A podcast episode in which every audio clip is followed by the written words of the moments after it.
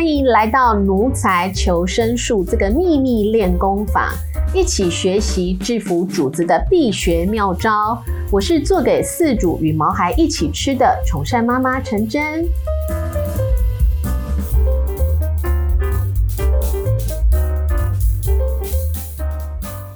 哇，这个现在啊都是自媒体当道，好像大家都变成了网红，从素人变网红。可是感觉这个是很多年轻人，这个一定必玩的，对不对？没有想到今天在我们现场来了一位跌破所有专家的眼镜，开玩笑的啦。事实上，这也是趋势之一。也就是说呢，现在啊，我们讲很多自媒体、TikTok 等等一些社群平台。你会发现各个年龄层的素人网红正在串起。那我们今天现场也来了一位，我们跟我同一个辈分的大姐龙头母毛孩的母亲大人 Becky 来到现场，我们欢迎 Becky。大家好，我是 Becky 毛孩的母亲大人，欢迎陈真老师邀请我来这里 啊！对我是一个在 TikTok 比较年纪稍长的 那个呃网红，就是老娘型的网红。其实现在老娘型的网红正当道啊！我希望是这样，因为我其实我就是希望能够在这个平台呢，然后给很多爱毛孩的人一些。宠物妈妈经分享一些宠物妈妈经，非常好。你是不是可以先一开始跟大家先讲一下，为什么当初就是会成立这个 TikTok 账号？就是你的起心动念是什么？其实我一刚开始的时候，我要呃设这个账号的时候。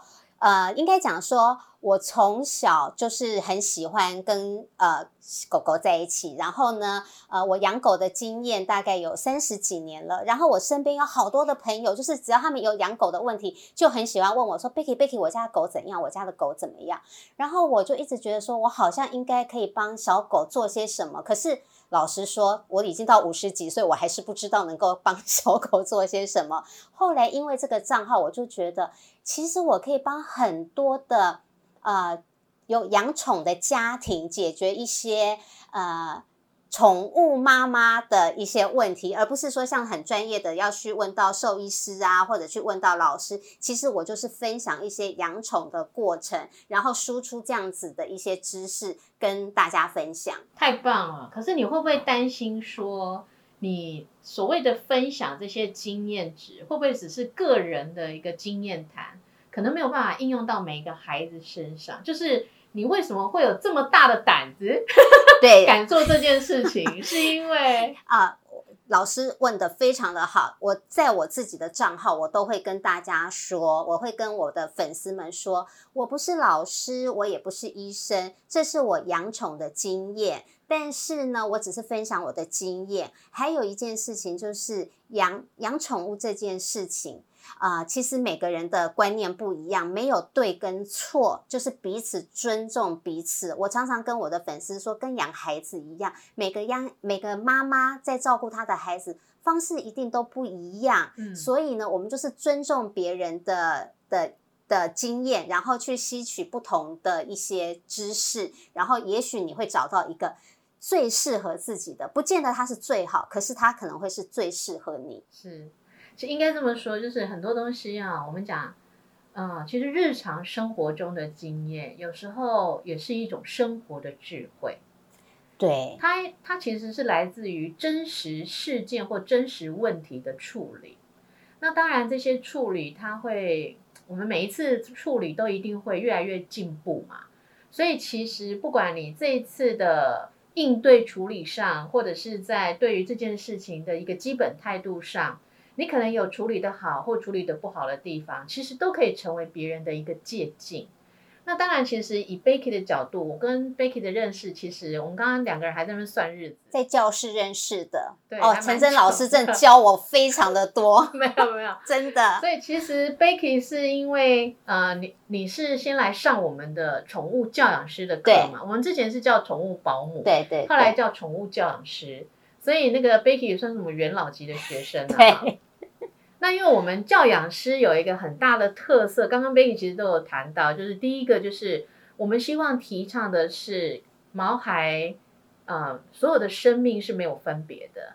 那现在既然我们都把毛小孩当家人，应该要学习叫做尊重，对不对？就像刚刚 Becky 也有谈到嘛，应该要尊重孩子的独立个体性。是的，而不，是说像过去的威权，就像以前我们的父母亲对待我们，你就应该去念会计呀、你就应该去念什么东西呀、哈。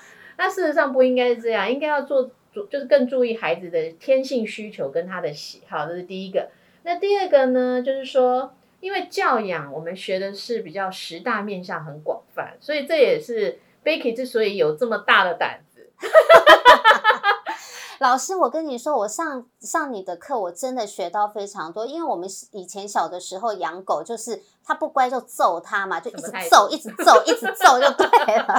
家 暴没错。然后呢，你都会觉得说啊，反正就是揍就对。后来为什么我会接触到课程？是因为我养了一只狗叫小样，不过它也刚上天堂了。它是我养过。无数只狗中的一只，就是我揍它，它竟然 毫无感觉，没有羞耻心。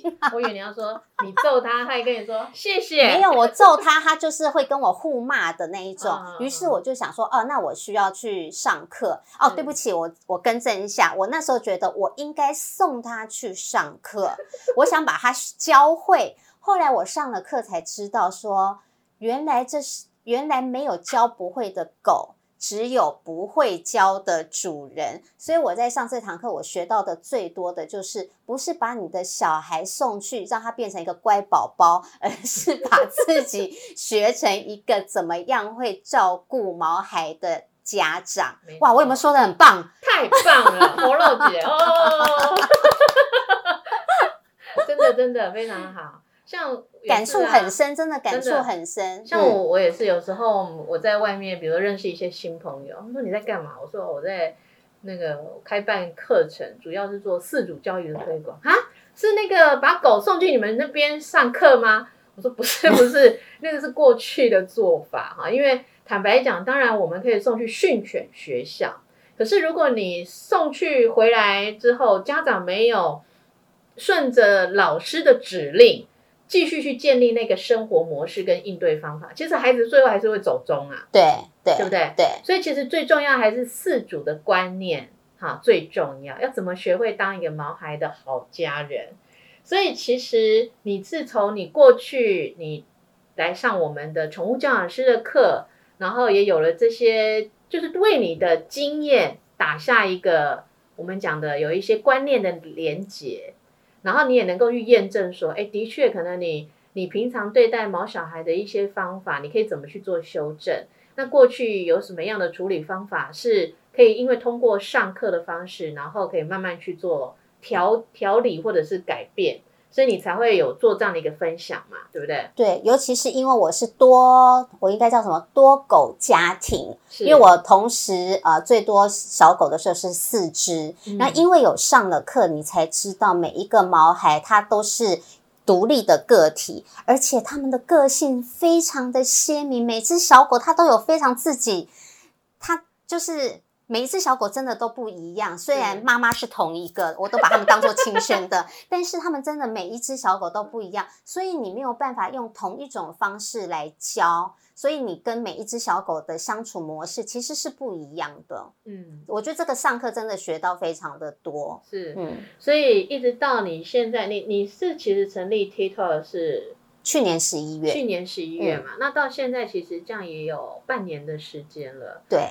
你的你可不可以跟大家分享一下你的感触？因为尤其像哈，一开始在经营，不管是你是部落格也好，或者是自媒体也好，社群平台，你会发现其实一开始万事起头难。哦，非常难，对，非常难，不是起头难，是起头非常难。对啊，那你怎么克服这些难处？包括比如说刚开始你自己做，然后怎么剪，然后呢，要怎么去度过一个从零到一百的那个过程？非常的孤单。嗯对啊，其实自媒体呢，自媒体反正就是这个字嘛，就是自己什么都自己来啊、呃自己写文案，然后自己编辑，然后自己呃拍摄，自己剪辑。那呃加上因为你在 TikTok 上面呢，我是一个不认识任何人，我真的是从零开始，没有任何一个人认识我。加上因为我年纪比较大，我身边根本没有朋友在这个环境里，所以当我进去的时候，我是非常非常的孤单的。但是呢，我那时候心里就想说。呃，我的日常生活中真的有非常多人问我，我只是把大家的问题整理出来，我就每天一集一集的播，就是一集一集的播。比如说像呃，我们家的小孩刚好遇到的是比较银发族的小孩，那他们就会什么呃，晚上不睡觉，然后。该怎么处理？有好多人问过我这些问题，或者是他失去了那个方向感，然后他会被卡在角落，该怎么处理？其实我就是耐下心子，我就是把我的生活经验把它变成一个影片，短影片，然后我就每天每天的输出。那刚开始确实也没什么人鸟我，因为也没人 认识我，然后我就是。我跟我其实我就是持续不断的上片，然后一直到第四个月开始，我的那个量就突然爆了，而且我一爆就是爆上那个上千的粉丝。结果因为粉丝量一爆了之后，关注的人就多的时候，我就发现哇，那我更要经营的原因是，原来把毛孩当做家人的人。很多，可是大家都很孤单。原因是因为像我，像我养狗的时候，我是真的是很宠爱他们，就是宠爱无极限的疯狂的母亲大人。然后呢，可是身边很多人都是没有养狗的，所以他们都会想说：那些小博就是他不就狗吗？你对妈妈、爸爸有这样吗？反正有各式各样很奇怪的。呃，反对的就是比较批评的声音。可是当你在踢他的这个账号的时候，你就发现，哇，他是有同温层的人。嗯，大家原来都有这样子的，呃，就是有这样子的经验，有一群非常爱毛孩的人，应该讲一群把毛孩当家人的人。所以大家就变成说，在这个平台的呃粘着性跟密，就是呃比较强，因为。找到了一个可以彼此理解的人，很好，嗯，就是可以引起我们讲真实的共鸣了。对对，对不对？因为都是真实故事，全部都是自己家里的小故事。嗯，那你刚刚提到，其实是你在经营到第四个月以后，他才突然对感觉到，其实好像有人在理我。对对对对对。那为什么会有这个过程？你自己后来这样子去思考的时候，是你有做了什么样的推波宣传？都没有，都没有。你有跟其他的网红素人之间也都没有，我就是每天固定上一支片，我就是对，我是日更哦，我是日更，我到后 对非常的辛苦，可是因为刚好我呃我家的小狗需要我照顾，我可以在家里工作，所以我就把它当做是一份工作这样子来做，我就把它当做上班。那你有固定什么时间放上去更新吗？我都是大概是晚上的时间，固定晚上的时间，没有说几点的。呃，大部分都会在六七点的时候，就是吃完饭以后。OK，好哇，日更哎，那真的做不少哎。嗯，没错。所以你也是自己剪吗？全部都是自己，因为我的毛孩，我的毛孩什么都不会，他们是 会躺在那吃啊，什么都是妈妈来。太好了，那所以你自己经营到现在这半年来，你有没有？就是曾经做过了解最多人问的，或者是最好奇的，都是哪一类的问题？这是第一个。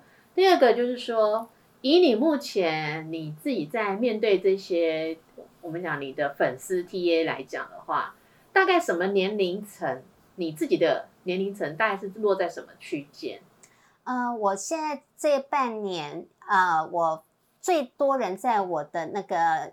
影片下面询问的大部分都是一些老狗的照护问题，嗯，呃，可能是因为我刚好自己家里都是老狗，所以大家就会问我老老狗的问题。然后还有一个是让我非常的现在有点不知所措的事情，就是好多粉丝会一直说：“母亲大人，你们 你可不可以教我们做？”鲜食，宠物鲜食，我想说，天哪！我是有上过陈真老师的课啦，但是我要怎么教他们呢？呃，所以这个是最多人问的，就是有关于宠物鲜食这一块，因为我也是后来因为呃小样。三楼开始生病之后，然后我也有来上那个宠善鲜食的这个课程，我才开始。其实，呃，其实应该这样讲，我的我的我养小狗的经验一直都是吃干饲料。那我为什么会开始做鲜食？是因为我的小狗开始生病了，好，然后呃，我就想啊，医生说，医生说，呃，先不要，先不要，呃，用药，先不要打针，我们试试看。用那个鲜食，然后来调整它的血糖。哦，小样因为那时候有快糖尿病，又还没有糖尿病的时候，然后后来我就想说，好吧，那我就来看看啊，用鲜食。结果，哎，吃了一段鲜食，他的血糖竟然就固定住了，就控制住了。然后我就开始从那一刻开始，我就变成全家的毛孩就一起吃鲜食，因为我。只给小样吃也很奇怪。另外三只想说他做对了什么事，其实他什么也没做对，只是因为他生病。所以后来我就变成四只小狗都一起吃鲜食。我就变成一个以前我是外食族，我是因为我的毛孩要吃鲜食，我就每天帮他们煮鲜食，就是一个疯狂的母亲大人的肖伯啊，哈。然后因为要帮他们每天煮，我就干脆。我们全家人一起人宠共食，我跟他们都吃一模一样的东西，真的。然后再来就是我的东西会拿出来再做调味，然后他们的是完全就是没有调味的。我知道，就是先做一起做嘛，然后他们要吃的先捞起来。对。然后你自己要吃的，你看你要加辣椒、要加沙茶酱都可以。因为我的人生还是非常多 酸甜苦辣的，我没有办法 吃的这么清淡，还没走到那一步。OK，可是你会发现这样其实反而更省钱，对不对？省钱我倒是不知道啊，但是很省事，非常省时间，而且我也不用再弄我自己那一份。嗯，对啊，我所谓的更省钱，就是说像我自己也是啊，以前我们都是吃干粮嘛。嗯，然后你就要另外花钱去买干粮、买零食，嗯，然后反而自己就像你讲，因为一个人有时候不好买菜，不好备料，嗯，所以呢，你也会懒得动。那现在因为想了毛小孩要吃啊，要不然也没有东西可以吃啊。我们还可以吃泡面，他们没有泡面啊，你不可能让他们吃那么不健康的东西，这种苦我们自己来就好。没错，所以就会想说，那就一起去买菜。然后买回来就可以一起做，是不是就很省？对对对，省时又省省力又省钱，而且又省医药费啊！对，没错没错，嗯，因为其实医药费有时候那个对事主哈，真的是压垮骆驼的最后一根稻草。就是我，我每天都觉得我快被压垮了。对啊，因为真的照顾其实生病的孩子，就像最近团团也是啊，嗯，我晚上都睡不好，为什么？因为它就是这种品种吉娃娃好发的原发性癫痫，对，那所以这种就是你再怎么预防也没用。我们即使比如去做血检各方面，然后数字都很漂亮，我们也从来没在吃保健品，餐餐吃鲜食而已。可是就是一旦当他生病的时候，哇，我晚上我就变得很难睡，我就一直顾着他，怕他比如说癫痫又失禁，然后我就整床都湿掉。而且当妈妈就是这样，很奇妙。我们的耳朵超好，我明明是一个重听的老太太，可是晚上睡觉，他们随便嘿一声，我就马上爬起来。怎么啦？怎么啦？怎么啦？对呀，所以这个真的是有时候毛小孩生病啊，就是金钱是一个很大的冲击。那其实最大的冲击是来自于心理。哦，真的，那个真的是身对对身心灵的问题，没错，嗯，所以你最近也是刚刚有提到嘛，就是那个家里也有一个毛孩。刚上天堂，是，嗯，你要不要四月二十八号的时候？对啊，那你可不可以跟大家分享一下？其实因为有很多毛家长，你看像我，我也是因为当初旺旺离开，然后我自己对他许下承诺，所以才有了后面包括跟 Becky 之间的缘分。那可是有很多家长其实是走不出来的，然后甚至会比如说，他们可能会去 找沟通师啊或什么的，然后说你是不是可以再来投胎做我的小孩，然后就开始念念不忘。所以你是不是可以跟大家分享一下，其实当我们在面临毛孩，我们讲的临终后事这件事情，你是怎么样处理？呃，我是怎么样处理？我觉得我是越来越坚强，因为呢，呃，我从小就是一直跟毛孩生活，然后呢，每一只毛孩离开，我每一次都必须哭倒，是每一次，就是你会觉得说啊，我好像下一次可以更坚强。我跟你讲，没有一样不坚强，但是你可以把时间缩短。好，就是那个，你说之前哭一小时，现在哭五分钟，对，之对之类的，可能以前可能一只小狗离开，你可能可能搞个几个月啊，或者一年呐，什么想到就就要掉一下眼泪啊。现在可能时间可以越来越短，越来越短。呃，你要说到什么，呃，变成说什么啊，呃。完全不难过，我觉得那那个是不可能的，那个是骗人的。就像我我的孩子，每一个来我家，因为他们都是领养的小狗，所以他们很多都是年纪大了才来。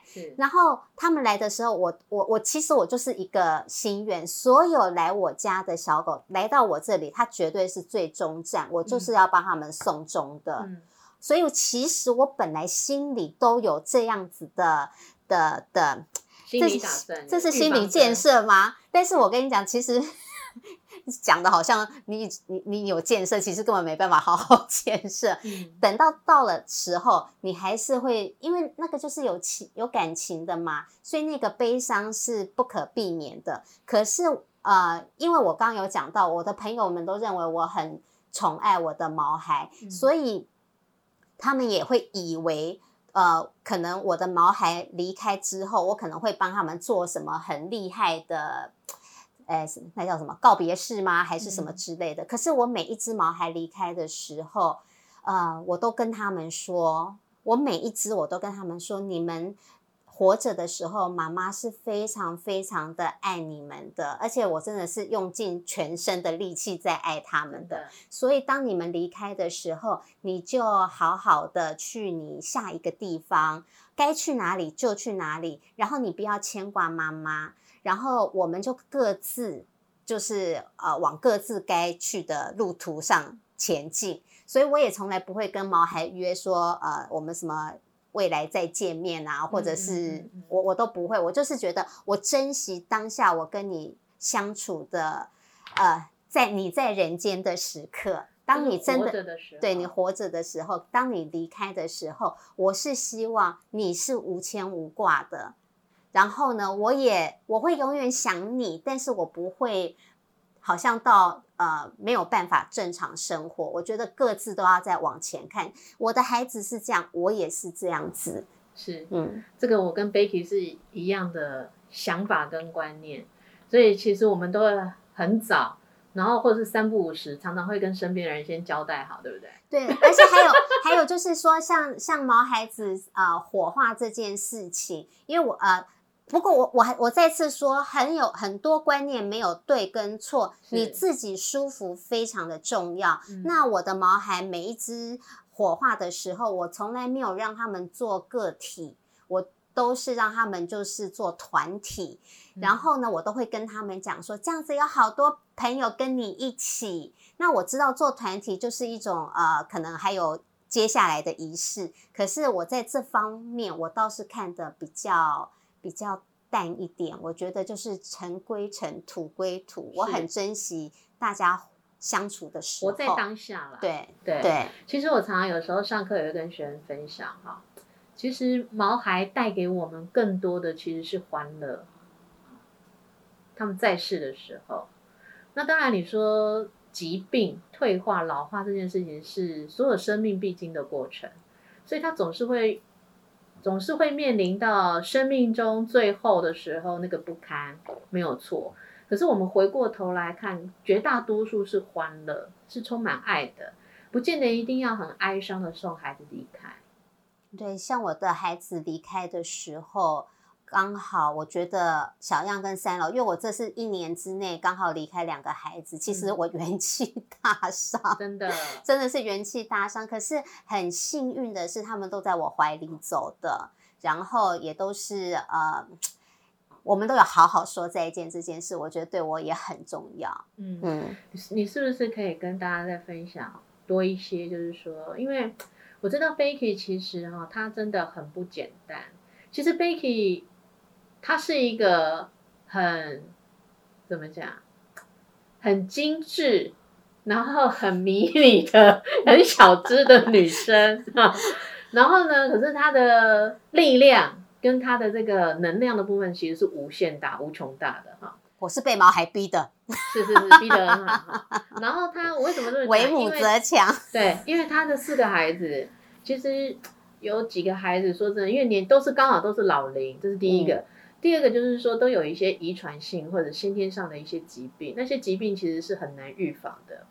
然后呢，所以其实，在照顾上面来讲，真的很辛苦。非常辛苦我都没办法去上班了。对呀、之前那个是谁？就是他同时有库欣氏症，小样，对，小样又同库欣氏症、糖尿病，然后后来又癫痫。对呀、所以那个时候真的是一次，这些东西这些疾病其实都很难处理。没有，然后那时候三楼还有心脏病，所以同时照顾两个老的毛孩，然后又都是病犬，嗯，其实真的要花很多的精气神。真的，所以这个就是我常常跟我身边的朋友讲的。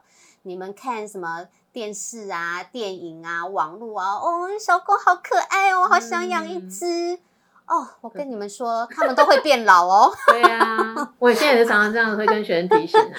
你要想的就是说，有时候我们要饲养一个毛小孩，你不要只想着说，哎，我现在反正还有钱，他可以吃得饱饭，好，那我家里面还有空间，给他一个地方住不是问题。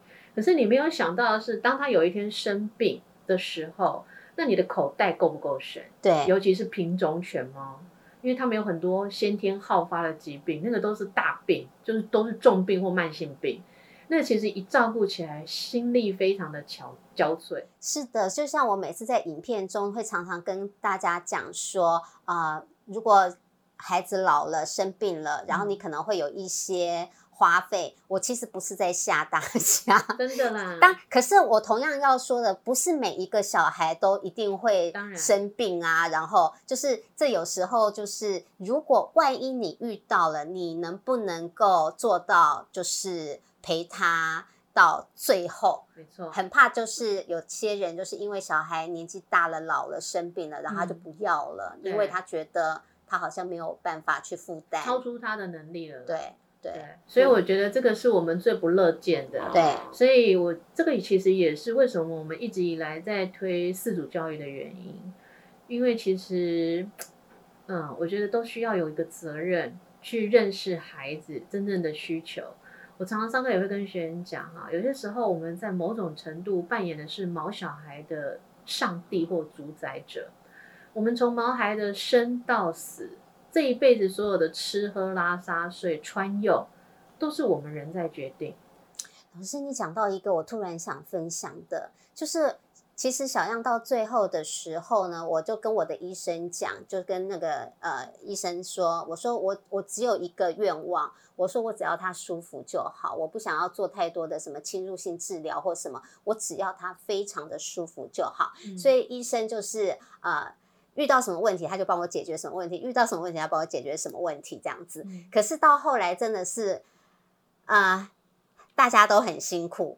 有一天我就问了 医生一个问题哦，我说：“医生，我很想问你一件事，为什么你从来不曾跟我提过 安乐死？因为我常常听到很多人带他的宠物去安乐死。我说你为什么从来没有提过这句这件事？然后后来许医师就跟我说：“妈妈，我在你眼中从来没有想过你会放弃你的孩子。”然后他说：“嗯，因为我们也会依照饲主的一些条件，然后还有我们也没有做太多，我们只是让小样舒服而已。嗯然后我就想说，老师你刚刚讲的真的是很有道理，真的是我们主宰了他的一些他的生命。你所以你刚刚你看，你想想看，就是说，在过去我们其实，在照顾毛小孩，其实说真的，我们真正只有做到就是让他有的吃，让他有地方睡。可是其实从来不是想着说我今天要准备他的饮食也好，我要照顾他的生活起居也好，是依据孩子的意愿，依据他天性的需求，对对不对？嗯，他要睡哪里，其实是我们在决定；他要吃什么，跟他要买什么，其实都是看我们的方便。嗯我们方便在网络上买，还是方便在楼下买，对不对？都不是说啊，因为是他真正需要的东西。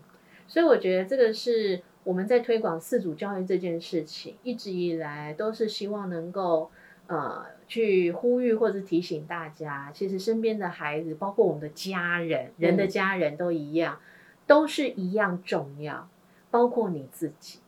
对，老师，你讲到重点了。我常常 跟我的怎样？我前面讲的都不是重点，没有这个超重点，这是超这个大家请观众记下来。不是，是因为我常常会跟我的粉丝讲一件事情，就是我希望的是你们要先照顾好自己，唯有健康快乐的家长，你才能够好好的照顾你的孩子。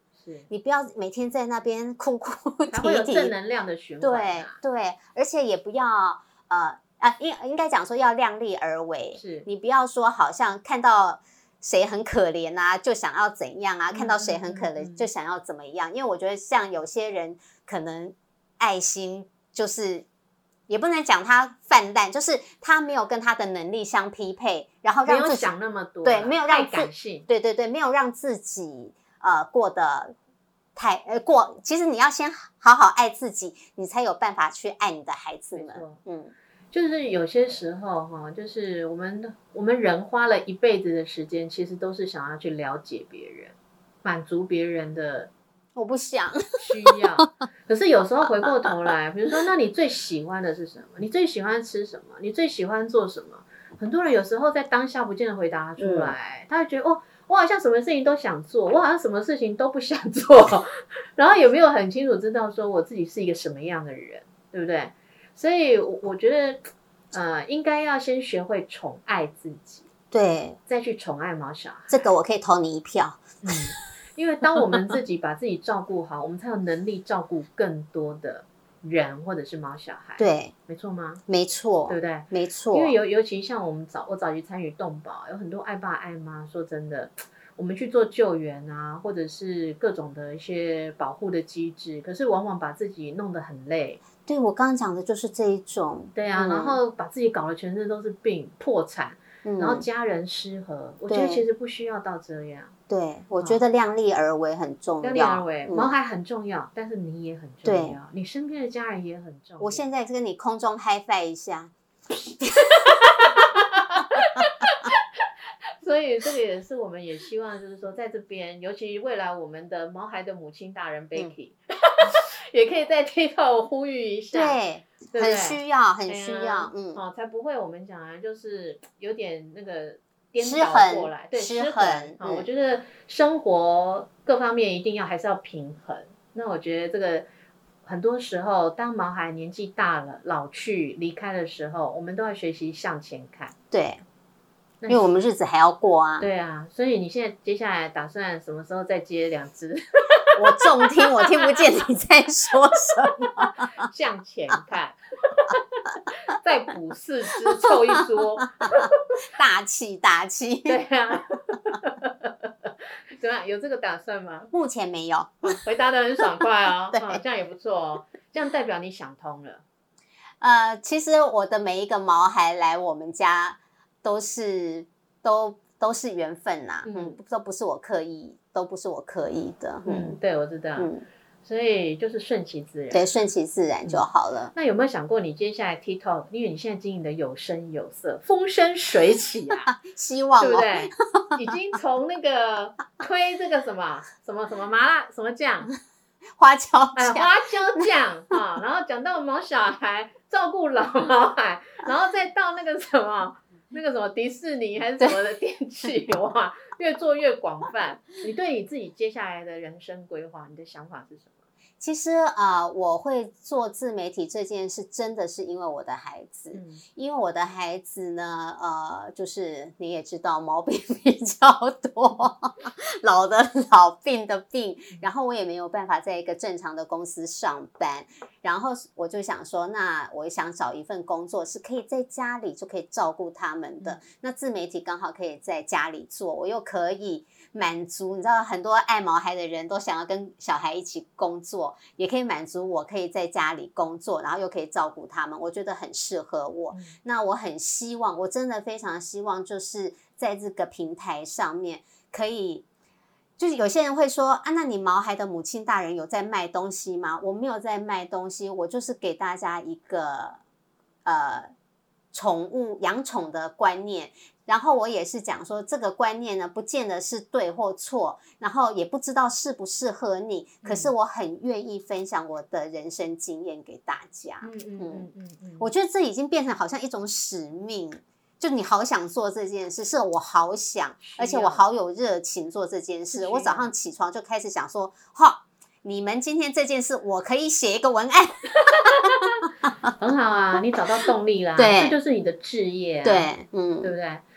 我觉得其实哈，我有时候常常上课也跟学员讲，尤其是做师资班，你不是也嗯上过我的师资班吗？我就有跟大家提醒到，其实从事宠物业，你必须比你从事其他产业多一个叫做使命感。嗯，嗯，啊，因为毛孩不会讲人话，所以更你多要帮他发声，对不对？对，你要扮演桥梁，嗯不见得要帮他发声，因为如果不小心讲错，对对，我怎么是安尼修炼安尼讲是安怎？就是，但是要扮扮演他们的桥梁，就是说尝试去理解孩子的需求与需要，那当然也能够去理解家长们的期待，以及是他们想要从孩子身上可以得到什么啊，然后去寻求一个平衡感之后呢，能够去传递爱与幸福，对不对？哇，这里突然都在冒粉红泡泡，是粉红泡泡吗？还是还是什么？很多爱。对，这个真的很重要。所以我是觉得有任何啊不错的经验，或者是你有在，比如说你有来上我们的课，你有学习到什么，我们都非常鼓励，应该要像 Becky 这样，能够把学到的，或者是你从毛孩身上学到的，分享给更多人。真的有的时候，呃，你学到的分享出去时，你学的更多，因为呃，这就是一个循环，没错爱就是一个循环，我觉得是这样。你你你有给予的时候，它就有回来，源源不绝啊。是啊，有能力才有办法给予。嗯那当你给予的时候，你付出的时候，你会获得更多。嗯，那今天也很谢谢 Becky 来到我们的奴才求生术。我就是个奴才。对，如果我是一号，他应该是零号，他不是二号，他是零号，所以非常欢迎 Becky。那也希望下次有机会，你可以再来上我们的节目，然后来哦，没有，我还要谈来上你的宠善先时课，因为我的粉丝一直问我 说，可不可以 跟他们分享？没问题，嗯非常欢迎。对，只要 Becky 带那个同学来，完全都是 Becky 价。请输入序号 Becky。OK，那我们就在这边先跟大家说拜拜啦，拜拜，拜拜，下次见，下次见。如果你在照顾主子的疑难杂症上有问题，还是有苦水牢骚想诉苦，欢迎扫 QR code 加入社群或寄电邮过来，我们会挑出问题情节比较严重，尝试邀请合适的来宾来解答，或是可爱的故事和大家分享哦。